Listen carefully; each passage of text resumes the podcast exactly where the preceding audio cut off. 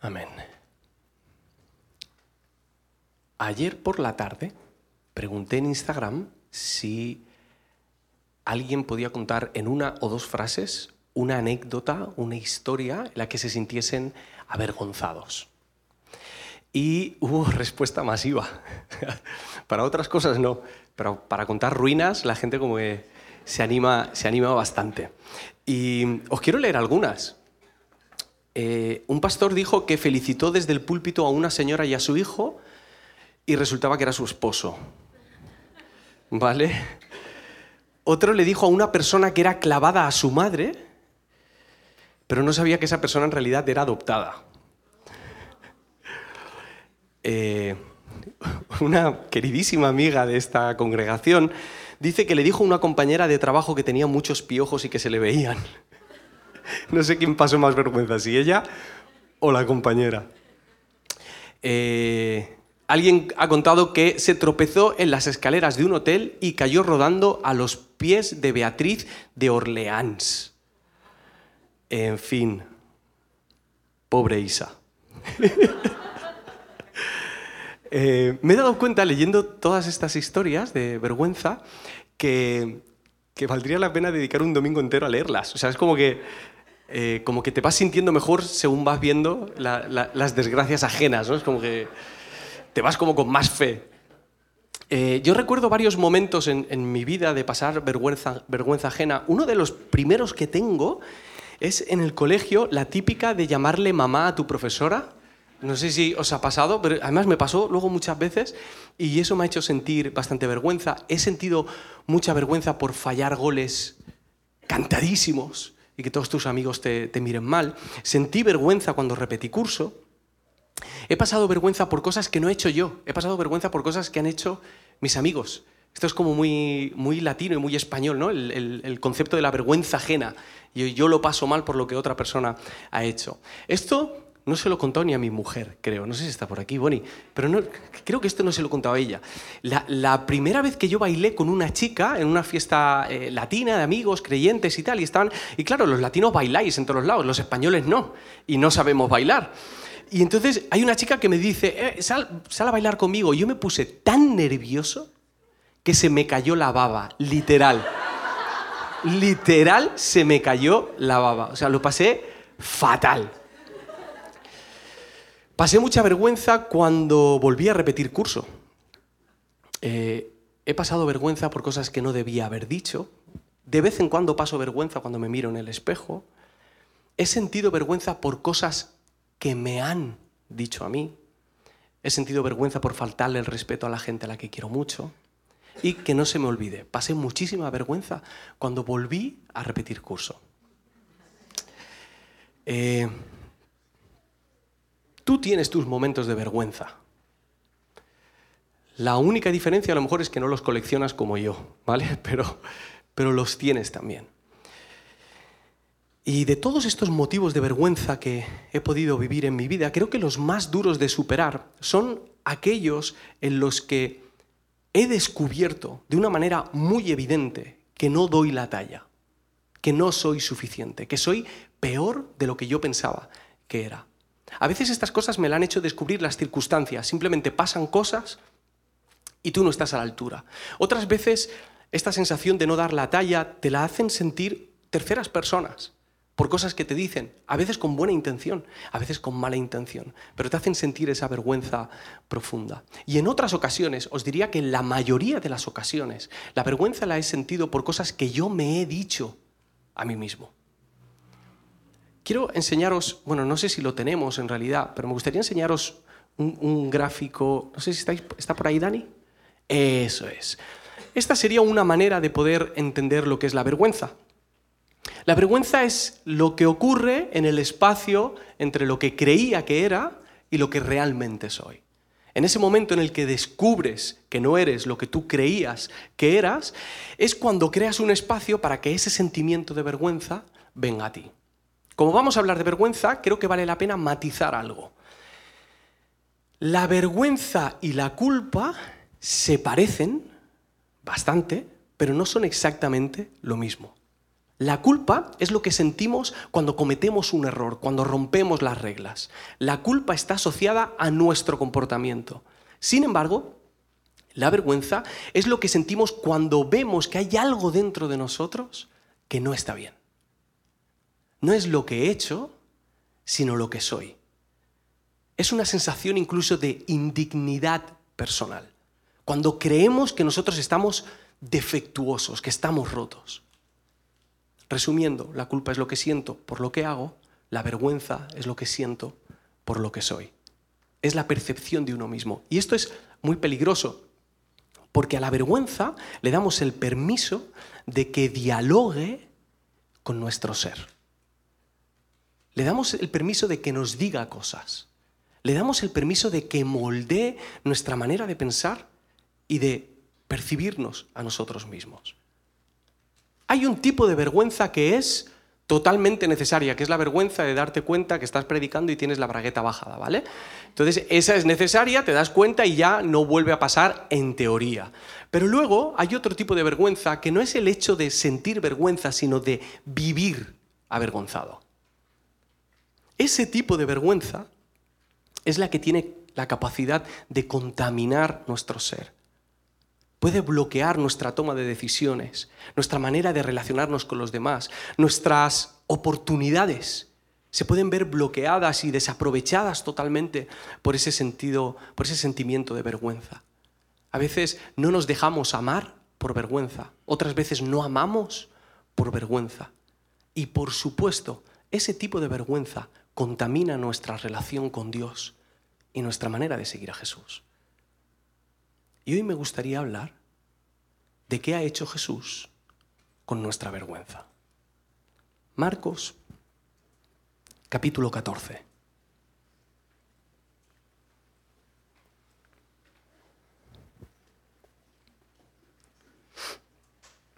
Versículo 53. Vamos a leer en dos partes, ¿vale? Vamos con el primer bloque ahora. No sé si recordáis en qué momento estamos. Pero la semana pasada vimos el arresto de Jesús y hoy vamos a leer Jesús ante el concilio o ante el Consejo Supremo. Suena más a Star Wars esto, ante el Consejo Supremo. Versículo 53. Llevaron a Jesús ante el sumo sacerdote y se reunieron también todos los jefes de los sacerdotes, los ancianos y los maestros de la ley. Pedro, que lo había seguido de lejos hasta la mansión del sumo sacerdote, se sentó con los criados a calentarse junto al fuego.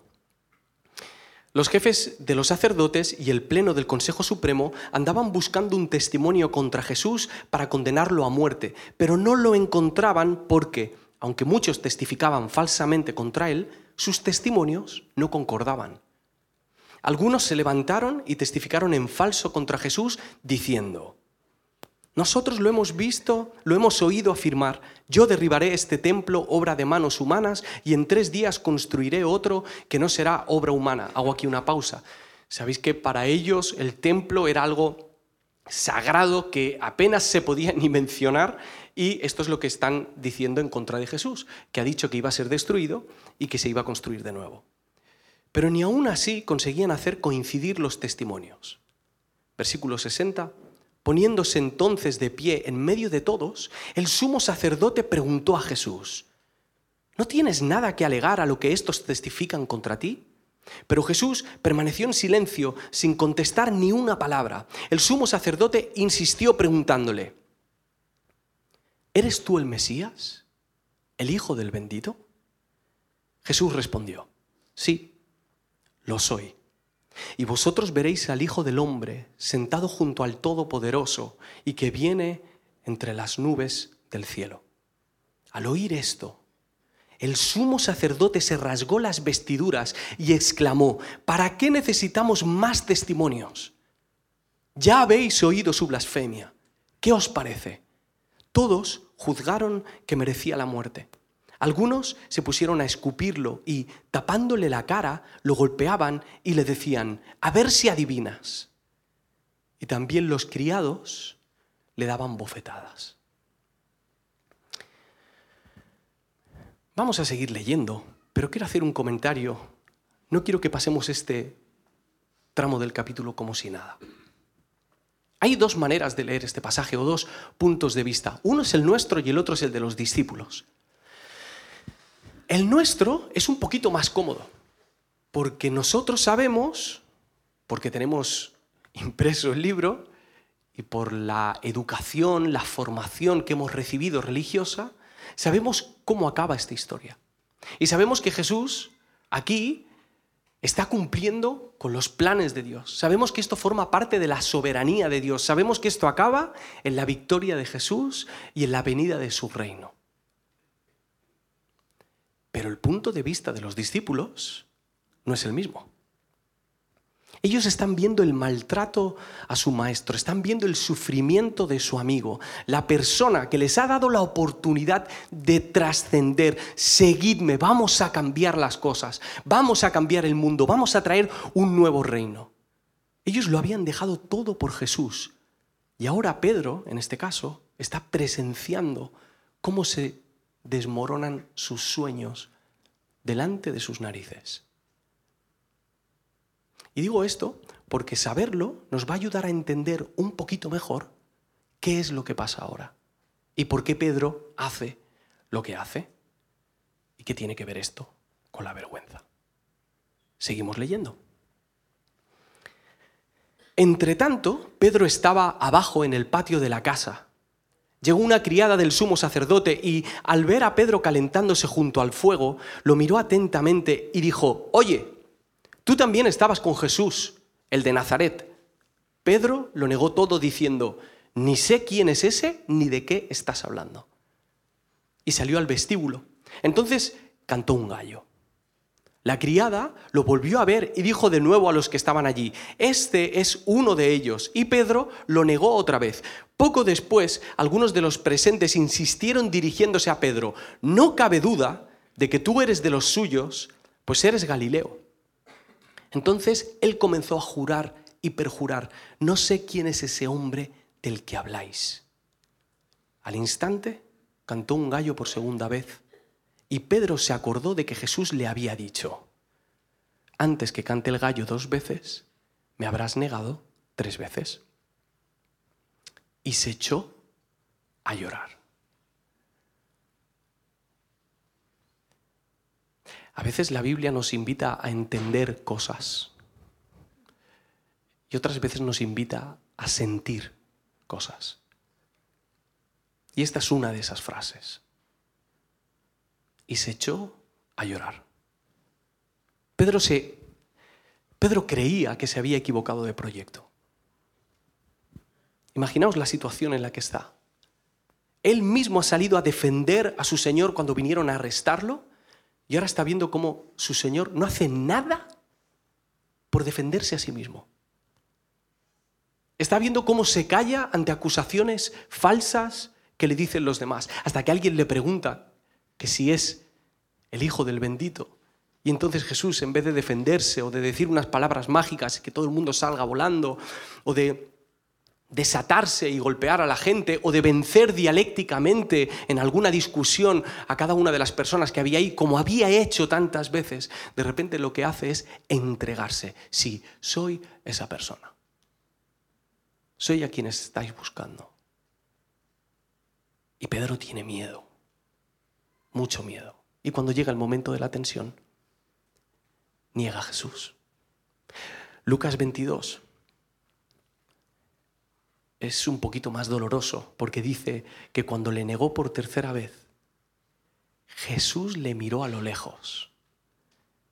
Y entonces él se acordó de lo que Jesús le había dicho. Y lloró. Lo que Pedro está sintiendo aquí es probablemente la vergüenza más profunda que puede sentir un ser humano. Pedro está descubriendo que él no es quien pensaba que era. La idea que Pedro tenía de sí mismo era que él era una persona valiente, que era una persona fiel, que era una persona como Cristo. No, no, incluso quizá un poquito más de Cristo, porque creía que podía salvar a Cristo. Y lo que se está dando cuenta es de que es un cobarde. Y este pasaje no está aquí para que nosotros nos convirtamos en jueces de Pedro, ni mucho menos. Este pasaje está aquí haciéndonos un favor enorme a cada uno de nosotros, para que nos veamos en un espejo y que podamos decir, con dolor y con confianza, qué vergüenza. Y que podamos decir que nosotros también hemos descubierto que no somos quienes pensábamos que éramos. Muchos de los que estáis aquí habéis vivido épocas, circunstancias en vuestra vida, o segundos, horas, en los que habéis sido conscientes de quién sois. Os habéis sentido defraudados por vosotros mismos. Y habéis caído en esa vergüenza profunda de decir, yo no soy quien pensaba que era. Y has descubierto como discípulo de Jesús que no das la talla. ¿Qué hace Jesús cuando pasa esto? ¿Qué hace Jesús con las personas como Pedro? ¿Qué hace Jesús con las personas como tú y yo que en el momento en el que pensamos que estaremos ahí y que lo daremos todo y seremos quienes creemos que somos, descubrimos que somos unos cobardes? Pues lo primero que hace Jesús resulta que no es demasiado popular hoy en día. Porque lo que hace Jesús en este pasaje y en otros muchos es ayudarnos a ver nuestra vergüenza y el motivo de nuestra vergüenza. Creer que no hay vergüenza es engañarse. Hay un pasaje en Primera de Juan que dice que el que cree que no peca se engaña a sí mismo. Hay otro pasaje en Corintios en el que dice que el que se, crea fuerte tenga cuidado de no caer. Y llevamos miles de años como humanidad como para darnos cuenta de que no somos quienes creemos que somos.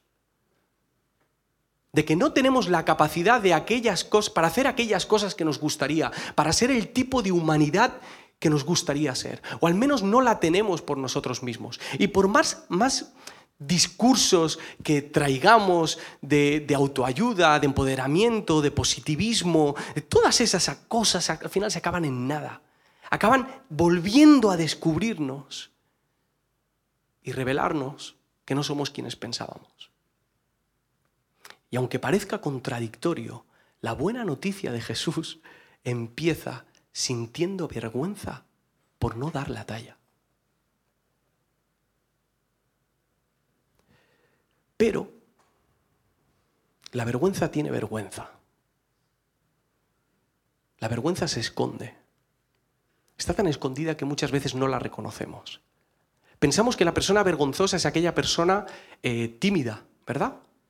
Que, que no se quiere mostrar, que no habla, que está siempre callada. Pero la vergüenza, recordemos, es el sentimiento que hay entre lo que somos y lo que deberíamos ser. Y esa brecha que hay, y por ahí hay otro gráfico, Dani, esa brecha que hay entre lo que somos y deberíamos ser, la podemos llenar de un montón de maneras diferentes. La podemos llenar con orgullo, con obsesiones, con control, con perfeccionismo, con logros, con apariencia de santidad, con celos, con éxito, con hipocresía. Ese espacio de vergüenza acaba teniendo más manifestaciones de las que pensamos. No todo es timidez. Hay multitud de hábitos y de estilos de vida que suponemos que vienen por sí solos. No, yo soy orgulloso porque sí. Yo soy orgulloso porque el mundo me ha hecho así, porque nadie me ha tratado con amor. No, yo soy orgulloso porque es genética, mis padres son orgullosos y entonces soy orgulloso. Y pensamos que son sentimientos aleatorios que nos ha tocado vivir. Y oye, no soy científico y no te voy a decir que a lo mejor pues alguna de esas cosas te ha tocado y punto. Pero vale la pena preguntarnos si algunas de, estas, de estos comportamientos son fruto de nuestro esfuerzo por cubrir nuestra vergüenza. Vale la pena dudar de esa idea de que vienen por casualidad y preguntarnos si están surgiendo de esa vergüenza que sentimos. Pedro intentó camuflar esa brecha entre lo que es y lo que creía que era sacando la espada. Intentó camuflar esto siendo valiente, diciendo cosas profundas, prometiéndole cosas a Jesús. Pero llegó el momento de descubrir que no era quien pensaba. Y gracias a Dios porque llega ese momento. Gracias a Dios porque llega ese momento en el que descubre nuestra vergüenza. Porque cuando Jesús descubre nuestra vergüenza nos está haciendo un favor. Está descubriendo a un dictador que tenemos camuflado. Que nos lleva a compensar nuestra incapacidad de ser quienes creemos que somos. Y a veces por compensar ese espacio somos capaces de cualquier cosa. Aunque vaya en contra de nuestra salud mental y física, aunque vaya en contra de nuestras relaciones, aunque vaya en, contra de nuestro crecimiento como seres humanos. Y Jesús viene a decirnos, hey, mira, ahí está la vergüenza, ahí está el dictador, ahí está lo que te está obligando a forzar tu identidad. Ahora vamos a trabajar con eso. Hagamos algo con eso. Y ahí es cuando Jesús nos muestra que viene a cargar con nuestra vergüenza, que viene a llevársela. En Occidente solemos enfocar el Evangelio, ¿cómo podría decir esto? Para nosotros lo más importante del Evangelio es el concepto de la culpabilidad y de la inocencia.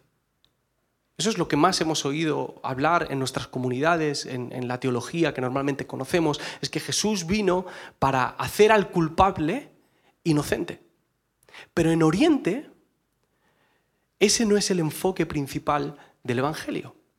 En Oriente se hace mucho hincapié en el concepto del honor y la vergüenza. Y creo que en Occidente tenemos la responsabilidad de recuperar esta idea. Porque hay muchas personas hoy que a lo mejor no se sienten culpables, pero sí sienten vergüenza. Y el Evangelio puede ser una respuesta para ellos. Eh, eh, uno de los autores que habla de esta idea se llama Alan Hirsch y en un libro precioso que se llama Recomposición dice esto. Desde el libro de Génesis, el honor y la vergüenza está presente a través de toda la Biblia. El término culpa y sus diversos derivados Aparecen 145 veces en el Antiguo Testamento y 10 en el Nuevo. Término culpa, 145 y 10 en el Nuevo. Mientras que el término vergüenza y sus derivados aparecen casi 300 veces en el Antiguo Testamento y 45 en el Nuevo Testamento. Jesús vino a llevarse nuestra vergüenza. Es más, la escena que acabamos de leer de Jesús ante el concilio callando ante acusaciones injustas, soportando la burla de todos los que hay ahí, de los sacerdotes y de los siervos. El menosprecio y la vergüenza es la muestra de cómo su amor y de cómo su entrega viene a pagar por una vergüenza que Él no merece, una vergüenza que nos pertenece a nosotros, pero que está dispuesto a llevársela. Y solamente su amor es capaz de cubrir nuestra desnudez.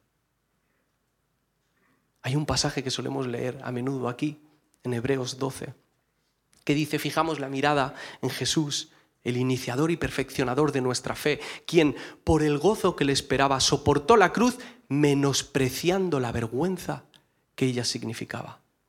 Y ahora está sentado a la derecha del trono de Dios. Jesús aguanta esa vergüenza por amor. El amor de Jesús es el que cubre multitud de pecados.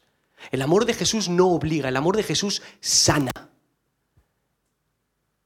El amor de Jesús transforma desde dentro, sin saber cómo, mientras que nosotros nos esforzamos, nos esforzamos por cambiarlo de fuera. Jesús va al centro de lo que somos, transforma nuestro ser y se lleva nuestra vergüenza. Y a partir de ese momento, la vida de un discípulo ya no trata de vergüenza ya no trata de llegar a un estándar, ya no trata de vestirse con sus propias obras. Trata de descubrir la nueva identidad que Jesús ha puesto en ti.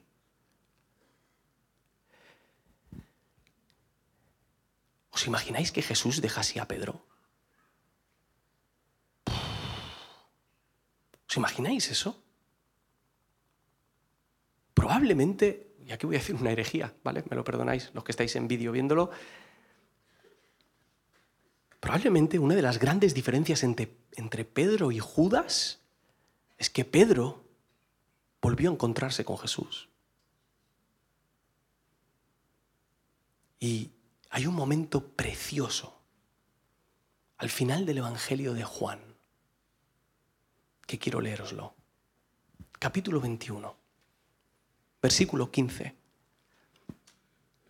Jesús acaba de hacerle el desayuno a sus discípulos. Ayer le contaba esto a Vera y me decía, Jesús le hizo el desayuno a sus discípulos. Estaba como... Es una faceta nueva de, de Jesús para ella, ¿no?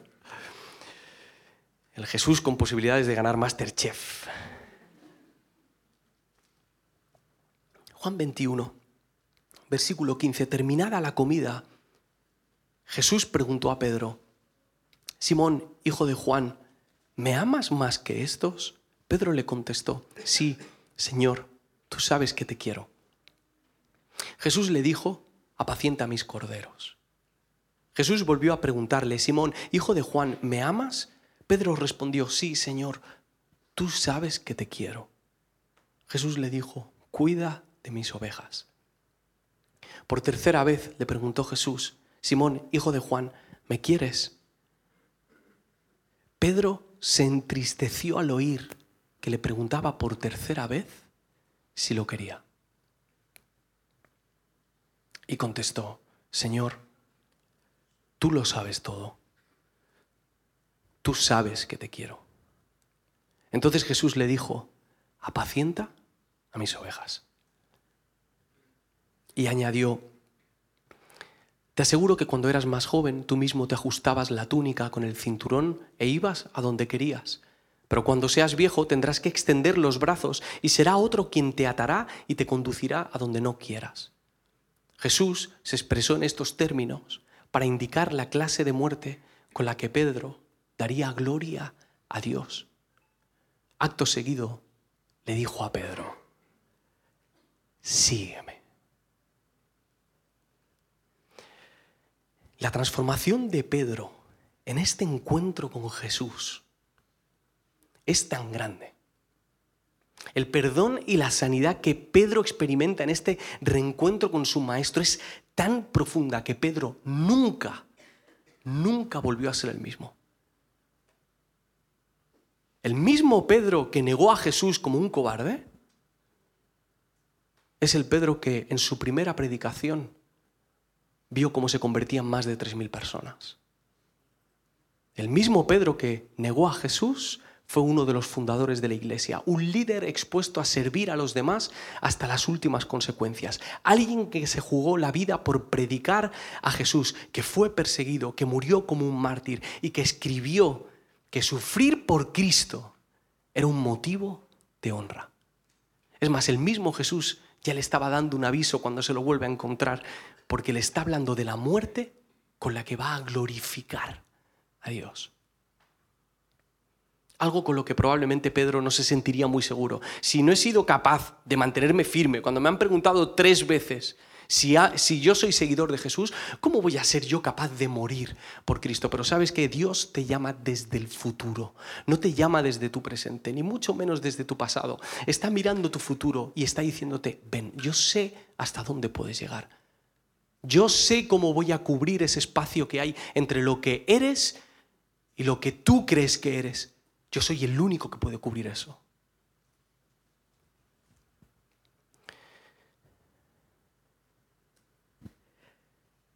el cambio de Pedro es tan grande, esto me encanta, que le contó a Marcos la historia para que la escribiese en el Evangelio de Marcos. La mayoría de los teólogos creen que el Evangelio de Marcos es Pedro contándole a Marcos la historia de Jesús. Y esto es mucha sanidad. Cuando tu mayor fracaso como discípulo de Jesús se acaba convirtiendo en un motivo de inspiración para los demás?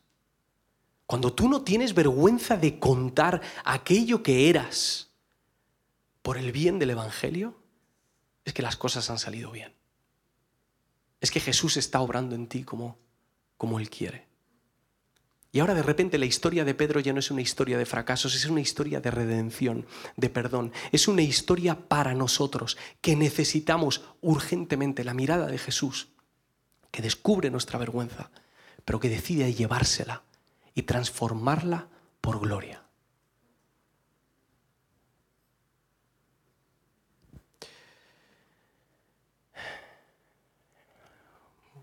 Eh, podemos seguir viviendo con vergüenza.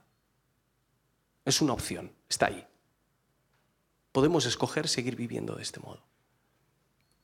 Hay otra opción que es creer que no tenemos vergüenza.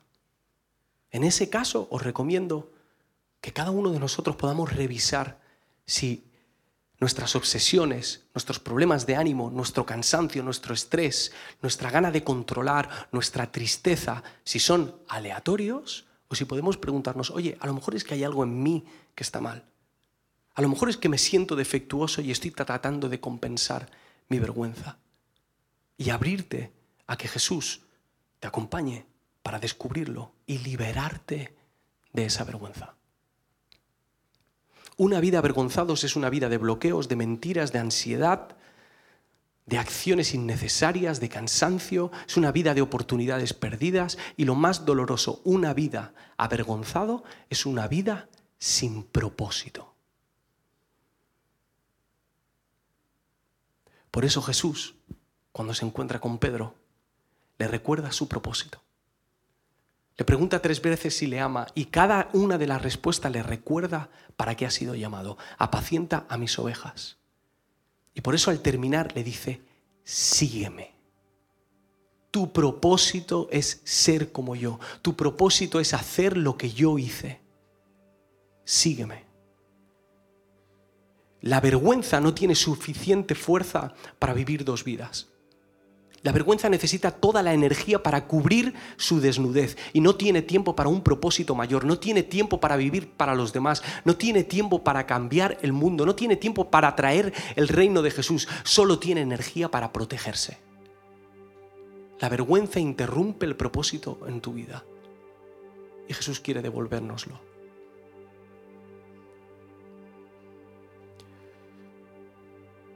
Como discípulos de Jesús tenemos el privilegio en el nombre de Jesús de mandar callar a nuestra vergüenza y decirle como dicen los niños pequeños, tú a mí no me mandas. Tú a mí no me mandas. No me vas a decir que soy. Solo Jesús me puede decir quién soy no me vas a decir qué puedo hacer y qué no puedo hacer. Solo Jesús y sus planes me lo pueden decir. Porque se ha llevado nuestra vergüenza y nos ha cubierto de honra.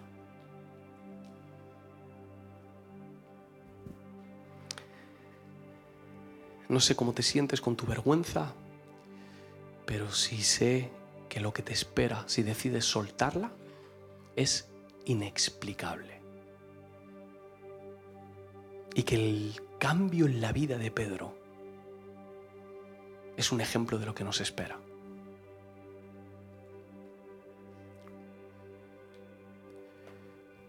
Normalmente termino intentando traer alguna idea, alguna práctica que sea útil que se pueda hacer durante el día a día y, y realmente hoy no tengo nada de eso.